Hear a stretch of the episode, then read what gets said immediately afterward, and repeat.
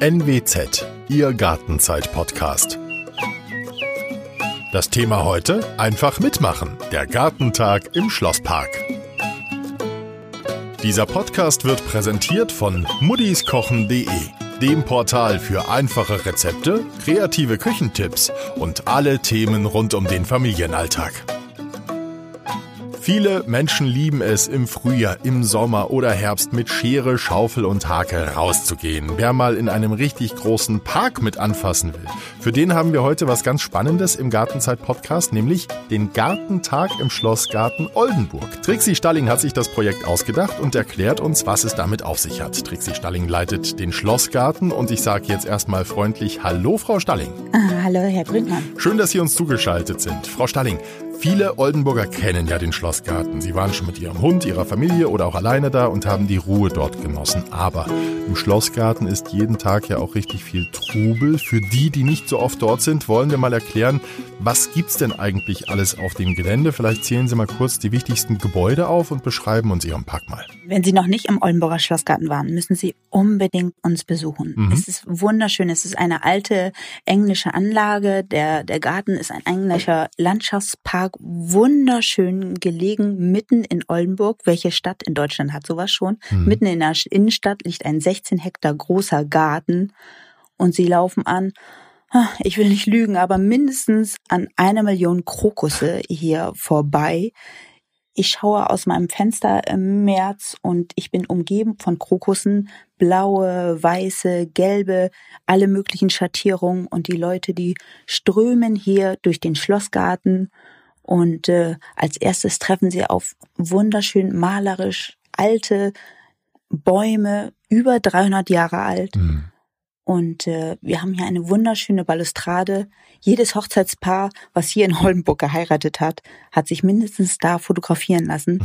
Und dann laufen sie wunderschön an der malerisch gelegenen Hunte vorbei, die äh, ja den Schlossgarten eigentlich umsäumt und äh, dann kommt der Küchengarten. Der hm. Küchengarten ist ein ein Hektar großer Garten, der mit einer Mauer umfriedet ist, die ja so ungefähr zwei Meter hoch ist, 2,50 hm. teilweise. Und der Küchengarten selber hat damals die großherzogliche Küche beliefert. Ganz, ganz toll. Und hier stehen wunderschöne alte Obstbaumsorten. Die, die finden Sie in keinem Handel mehr. Dann gehen sie weiter und dann treffen sie auf den Rosengarten. Mhm. Wir haben einen wunderschönen Rosengarten, der ja hat auch gerade neue Wege bekommen. Und dann gehen sie durch den Blumengarten und dort steht ein wunderschöner Teepavillon, ein klassistischer Pavillon, der 1817 bis 1819 gebaut wurde. Mhm. Und eigens für diesen Bau ist der Großherzog, der den errichten ließ, hier ins Hofgärtnerhaus gezogen. Dann haben wir natürlich ganz klassische Gebäude hier. Wir haben, äh, das war ja früher ein Wirtschaftshof. Wir hatten ganz klassisch Schweinestall, Kuhstall, Pferdestall mhm. und auch Misthaufen. Ich sag bei den Führungen immer so, jetzt stehen wir hier alle auf dem Misthaufen. Und äh, dann haben wir noch ein wunderschönes Tropenhaus Aha. und äh, eine ja angrenzende Orangerie. Und äh, die Orangen ähm, ja, erfüllen jetzt schon das Glashaus und das ist wirklich ganz toll. Alleine der Duft ist ganz, ganz prima. Dann haben ich wir in dem Tropenhaus ja. kubanische Frösche und Pfeilgiftfrösche. Aha. Sie denken, sie laufen durchs Tropenhaus und denken, wo sind die Vögel? Also sie, sie suchen nach oben und alle Besucher, die kommen, die schauen nach oben. Wo sind denn die, wo sitzen die Vögel? Nein, das sind die Frösche, die zwischen den Bromelien sitzen und sich so aufblasen und so pfeifen, als wenn es Vögel wären. Ganz fantastisch. Ähm, wir haben dann auch immer, ja, Nachtführungen bieten wir dann auch immer in unserem Tropenhaus an. Und wenn man im Hofgärtnerhaus schon steht, das liegt so ungefähr ja, ich will jetzt nicht lügen, aber 100 Meter, 150, 200 Meter so ungefähr, mhm. dann äh, hören Sie die Frösche schon äh, im Tropenhaus. Und Sie müssen, wenn es wirklich Rumpfzeit ist, ich glaube, sagt man sowas so, so bei Fröschen das glaube ich nicht, aber gut, Paarungszeit, ich glaube Paarungszeit sagt man, dann, ähm, ja. dann müssen Sie fast mit Ohrenschützer da durchlaufen, weil das und so dann, laut ist. und, Und dann pfeifen die Frösche bestimmt so. und die sind ganz, ganz klein, die sehen sie überhaupt nicht. Und die sind so okay. farblich, so auf die Pflanzen abgestimmt, dass man die nicht sieht. Also das ist, ist wirklich eine Freude. Und auch gerade mit Kindern, das ist ganz, ganz toll. Dann haben wir noch den äh, Glaspavillon. Ah. Der Glaspavillon liegt im Rosengarten. Der wurde damals, äh, ja, damals wohnten auch die Gärtner hier im, ja, im Schlossgarten. Überall wohnte eine Gärtnerfamilie und im Glaspavillon wohnte früher auch eine Gärtnerfamilie. Mhm. Da war es noch kein Glaspavillon, aber an der gleichen Stelle wurde der Glaspavillon dann ähm, gebaut. Dann natürlich das Hofgärtnerhaus, wovon ich noch äh, sprach. Und in jeder Räumlichkeit finden eigentlich auch immer Veranstaltungen statt. Wir, wir vermieten auch diese Räumlichkeiten und äh, wir haben ganz wunderschöne Veranstaltungen im Hofgärtenhaus, im Lesepavillon und äh, auch im Küchengarten. Frau Stalling, so ein, so ein riesiger Park, der will ja aber auch gepflegt sein. Wie viele Gärtner und andere Mitarbeiter kümmern sich denn im Moment darum? Mm, zu dem Schlossgarten gehört ja auch noch das Eversenholz. Das Eversenholz, die Oldenburger, die werden es kennen, das liegt ähm, fußläufig 500 Meter vom Schlossgarten entfernt. Mhm. Also das ist wirklich ein toller Wurf, den die Stadt Oldenburg hat, das Eversenholz und den Schlossgarten mitten in der Innenstadt zu haben. Und für alles ähm, haben wir ja, habe ich zehn Kollegen, die hier beschäftigt sind. Das Eversenholz es hat 22 Hektar und der, der Schlossgarten äh, ja 15 Hektar. Jetzt kam die Idee vom Gartentag. Ja. Dabei sind Sie vom sogenannten National Trust inspiriert. Was steckt denn dahinter? Mm, ich habe das in Neuseeland kennengelernt. Ich war ein knappes Jahr habe ich in Neuseeland gelernt und habe dort dieses ehrenamtliche Engagement ähm, kennengelernt in, in Gärten. Und das fand ich total toll. Und mhm. seitdem schwirrt das eigentlich immer, immer in meinem Kopf rum. Dann äh, war ich vor drei Jahren länger in Kanada und da gab es das auch. Und da dachte ich, Mensch, das muss ich doch mhm. unbedingt hier in den Schlossgarten transportieren. So ein bisschen habe ich schon transportiert, da äh, eine, eine Hortgruppe von einer Grundschule, die hier ähm, ja nicht ganz äh, weit entfernt ist, hier immer jede Woche im, im, Garten hier hilft. Aber ich wollte das dann gerne auch mit Erwachsenen haben, weil mhm wir haben hier, ja, wir sind ein öffentlicher Park und ähm, wir liegen mitten in der Innenstadt und so viele Gäste ähm, freuen sich hier äh, zu sein und äh, genießen die äh, Bänke und äh, die Blumen und die Rosen. Und äh, ganz oft hören wir dann immer, ah, ich wäre so gerne auch Gärtnerin geworden und ich hatte früher einen Garten aber habe jetzt leider keinen mehr und bin hier in die Stadt gezogen. Mhm. Würde so gerne auch mit anfassen. Und daraus ist dann eigentlich, ja, das war eigentlich die Intention, dass, ach, die, die müsste man alle miteinander vernetzen und äh, das ist, das ist eigentlich die Intention gewesen. Und wie oft kommen die Freiwilligen zusammen? Ist das einmal die Woche und kann ich mich da auch jeden Tag anschließen oder wie läuft das? Ja, also alle 14 Tage kommen jetzt ähm, die Freiwilligen, ähm, die Ehrenamtlichen hierher von neun bis zwölf. Wir trinken auch immer einen Tee Ach, zusammen. Und ähm, je nachdem, was gerade ansteht, äh, ja, arbeiten wir hier. Wir sind hier in Deutschland. Es ist natürlich, äh, ja, Bürokratie wird hier ja sehr hochgeschrieben aber es ist ein ganz kleiner, kurzer Vertrag, damit sie abgesichert sind. Falls etwas passiert, man kann leider nicht so kommen, so, so hatte ich mir das eigentlich vorgestellt, mhm. dass man einfach so kommen kann und gehen und kommen kann, wann man Lust hat und wann nicht. Das kann man trotzdem, aber nichtsdestotrotz müssen wir eben ähm, ja einen kleinen Vertrag eben aufsetzen. Das ist auch nur eine DIN A4-Seite, wo sie eben ihre Adresse reinschreiben müssen und ähm, damit sie einfach hier abgesichert sind, das ist einfach wichtig. Mhm. Und wie groß darf dieser Gärtnertrupp sein? Sie müssen das ja sicher auch ein bisschen anleiten, ne? Ja, das stimmt. Aber ach, bis bis äh, 15 15 Leute ähm, können wir hier fassen und äh, wir haben hier auch noch zwei total nette Gärtner, mhm. die sich sehr, sehr freuen. Und wenn wir nämlich zu groß sind, dann teilen wir das einfach auf. Ja. Also wir freuen uns über, über jeden Mann und über jede Frau, ähm, die helfen. Nehmen Sie sich da jedes Mal eine bestimmte Aufgabe vor? Zum Beispiel, sagen wir, heute schneiden wir die Rosen oder wie ist das? Ja, es kommt natürlich auch gerade drauf an, was gerade so aktuell ist. Aber auch ähm, mhm. gehe ich auch gerne nach dem Wunsch ähm, ja, von den Ehrenamtlichen, was sie gerne machen wollen. Viele, oft kommen ja auch Wünsche heute möchten wir gerne die Rosen schneiden oder wir möchten gerne in den Küchengarten. Ja. gucken uns heute die Bienen an und ja, es soll ja eine Win-Win-Situation für alle sein und äh, wir wollen voneinander lernen und das ist mir ganz wichtig. Genau. Gibt es denn da auch Arbeiten, die die Freiwilligen nicht machen dürfen? Wo sagen sie, nee, nee, das machen wir lieber selbst? Natürlich äh, dürfen sie keine Arbeiten machen, wo Maschineneinsatz gefordert ist. Mhm. Wir haben hier ausgebildetes Personal und die arbeiten mit der Motorsäge oder ja mit den mit den großen Mähern, Radladern und was wir hier alles haben. Das erfordert natürlich eine Ausbildung und da, da lassen wir die Ehrenamtlichen nicht drauf. Frau Stanning, wenn ich jetzt bei dieser Aktion mitmache, beim Gartentag, wenn ich hinkomme, was kann ich da ganz konkret lernen zum Beispiel? Wir unternehmen ja verschiedene Projekte von den Frühjahrsblühern, Sätzen zum Rosen schneiden, Rhododendron mhm. ausknipsen und düngen, Obstbäume schneiden oder im Küchengarten. Ja, der Kollege freut sich immer darüber, den, den Küchengarten in Schuss zu halten, die, die Beete neu zu bestücken, zu pflanzen, zu ernten. Mhm. Also, Sie können bei uns, glaube ich, ganz viel lernen.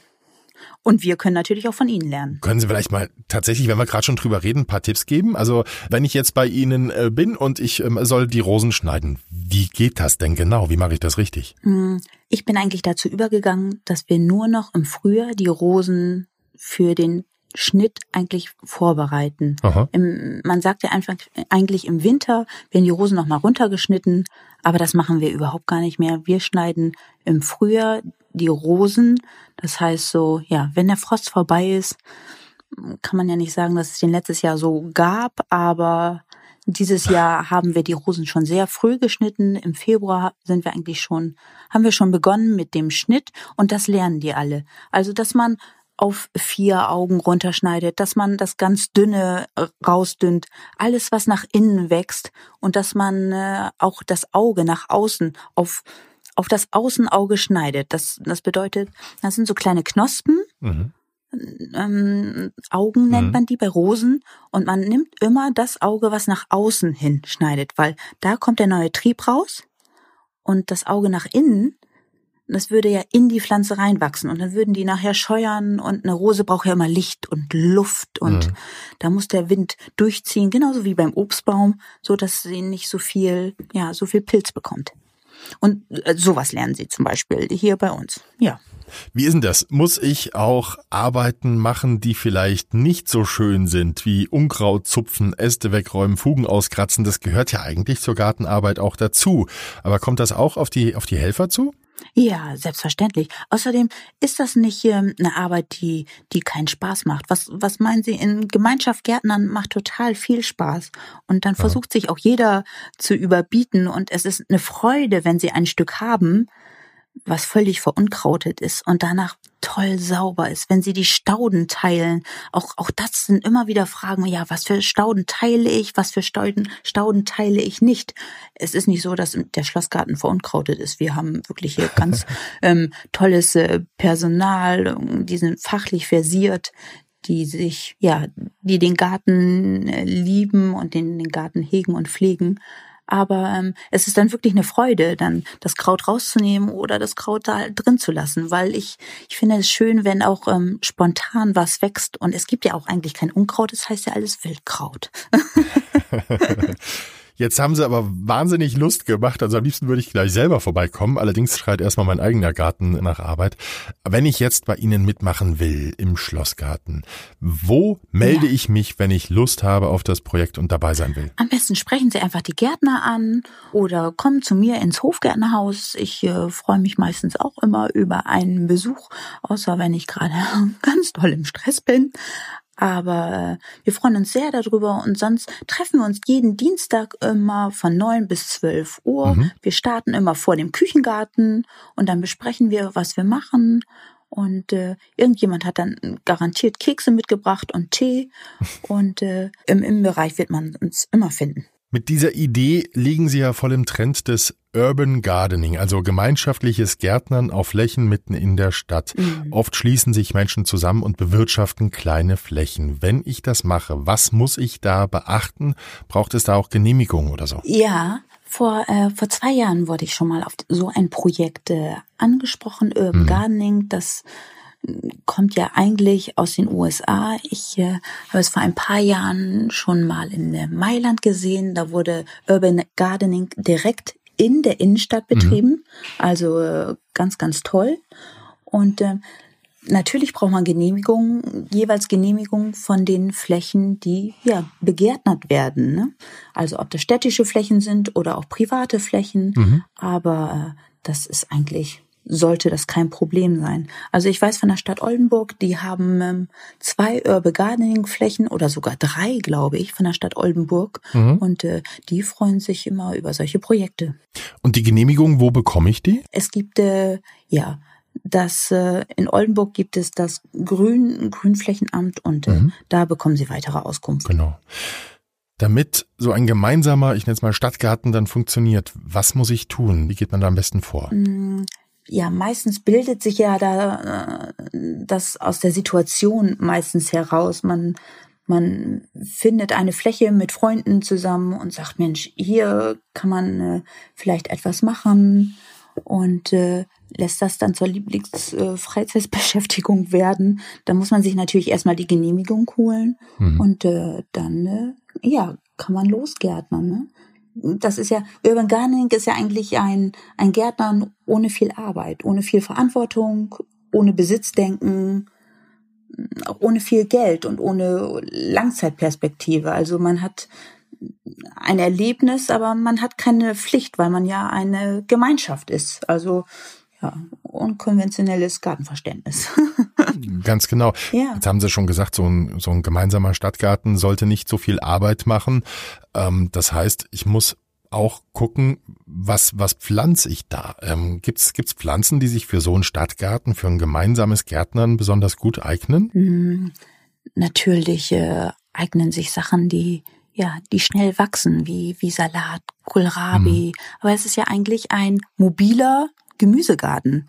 Also Sie können ja alles verwenden, ob äh, die große alte Waschschüssel oder äh, den Eimer oder auch Hochbeete. Manche mhm. geben sich ja richtig Mühe und machen tolle Hochbeete. Ähm, ja, alles kann und nichts muss bei so einem Urban Gardening. Mhm. Und sie können auch Kartoffeln pflanzen, Kürbis, alles was ja was mobil eigentlich ist. Also Obstbäume äh, können Sie natürlich nicht setzen, aber ähm, alles, was eine Einjahrespflanze ist. Und was zum Standort passt, ne? muss man ja auch ein bisschen ja, gucken ja, auf verschiedene das Faktoren. Selbstverständlich. Selbstverständlich. Genau. Wie ist das, ähm, Gärtnern, wenn man, wenn man was machen will, kostet das natürlich auch was. Es braucht Saatgut, Dünger, Kübel und so weiter. Ähm, wer zahlt das alles? Muss man dafür alles selbst aufkommen? Ja, jeder bringt was mit. Der eine bringt Pferdemist mit, der andere bringt Saatgut mit, der andere Erde. Hm. Also das findet sich alles. Und äh, das ist ja eigentlich auch das ganz Positive und, und Interessante dabei. Alles, alles findet sich. Alles findet sich. Ich hoffe, Frau Stalling, wünsche Ihnen, dass in Ihrem Schlossgarten sich ganz viele finden, die mit anpacken und Spaß daran haben. Wir sind am Ende dieser Podcast-Folge. Mir hat es wahnsinnig Spaß gemacht, Ihr Projekt kennenzulernen. Vielen, vielen Dank, dass Sie mir alles erzählt haben. Sehr gerne. Vielen Dank. Ich hoffe, ich kann viele Menschen miteinander vernetzen und für die Gartenkultur begeistern. Und äh, ja, und freue mich, Herr Brinkmann, dass Sie dann auch irgendwann mal dabei sind. Auf jeden Fall. In der nächsten Gartenzeitfolge haben wir etwas Kurioses für Sie. Dann sprechen wir nämlich mit einem Mann, der alte Kaugummiautomaten nutzt, um Saatgut für Palmen zu verkaufen. Ich freue mich auf Florian Faust von der Palmenoase. Wenn es Ihnen heute gefallen hat, dann empfehlen Sie uns gern weiter. Wir freuen uns, wenn viele unseren Podcast nutzen. Wenn Sie mögen, dürfen Sie uns natürlich auch gerne eine gute Bewertung dalassen. Zum Abschluss noch der Hinweis, auf unserem Internetportal nwzonline.de slash Gartenzeit finden Sie viele weitere spannende Themen rund um den Garten und natürlich auch den Link zu unserer Facebook-Seite. Schauen Sie vorbei. Bis zum nächsten Mal, Ihr Olaf Brinkmann.